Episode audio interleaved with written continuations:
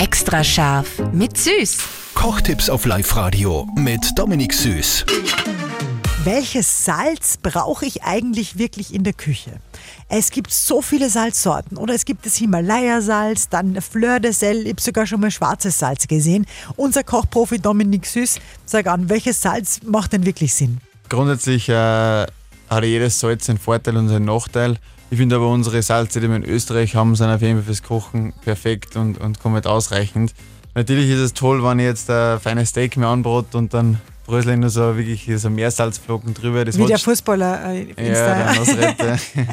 Mache ich ab und an mal, aber ich sage mal, 90% der Fälle verwende ich ganz normales äh, Salz, ob es jetzt von Bodischl ist oder so. Das ist wirklich äh, einfach ein Traum. Was aber auch vielleicht noch spannend ist, es muss ja nicht immer Salz sein. Viele Köche hätten zum Beispiel auch mit Sojasauce äh, würzen, das ist auch sehr salzig, und verzichten auf das Salz. Auch ganz spannend, kann man mal probieren. Und wer Sojasauce da haben hat, bringt ein bisschen einen runderen Geschmack rein und er- ersetzt das Salz auch ganz gut. Werde ich morgen beim Frühstücksei berücksichtigen. Ja, Extra scharf mit Süß.